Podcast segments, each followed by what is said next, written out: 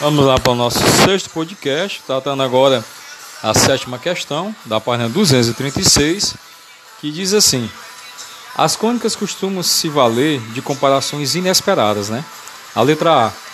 Quais comparações aparecem no parágrafo 15? A resposta da sétima questão, letra A, essa aqui, ó, são duas. O cronista compara a sensação de aflição pelo envelhecimento a afundar na, na areia movediça e a passar por uma séria crise econômica.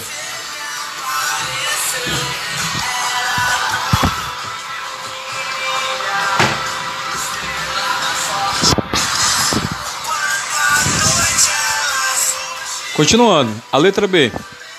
O que há em comum entre as comparações identificadas no item anterior e a sensação que o cronista diz ter na velhice?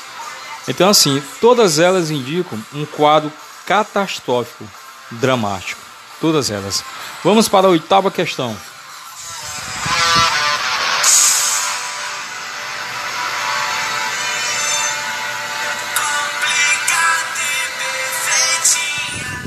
A oitava questão faz a seguinte indagação. Releia o trecho, o trecho a seguir. Será que tinha de informar isso a gente? Não bastam o espelho e os cabelos na pia? Letra A da oitava questão.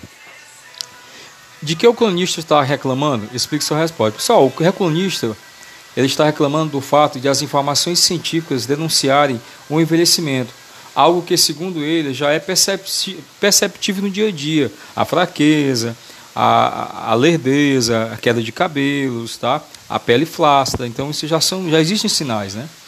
Vamos para a letra B. Copie as alternativas que melhor explicam a presença das perguntas no trecho.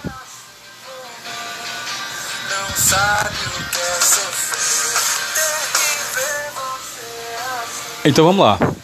É, copie as alternativas que melhor explicam a presença das perguntas no trecho. Primeira, elas aproximam o texto de uma conversa. Segundo, elas revelam o desconhecimento do cronista sobre o assunto. Terceiro, elas revelam a real indignação do cronista diante dos fatos que comenta. E quarto, elas criam um suposto tom de revolta para produzir humor. Pessoal, a, a, resposta da oitava questão, letra B, é a primeira afirmativa e a quarta. A primeira afirmativa, elas aproximam o texto de uma conversa. E a quarta, elas criam um suposto tom de revolta para produzir humor.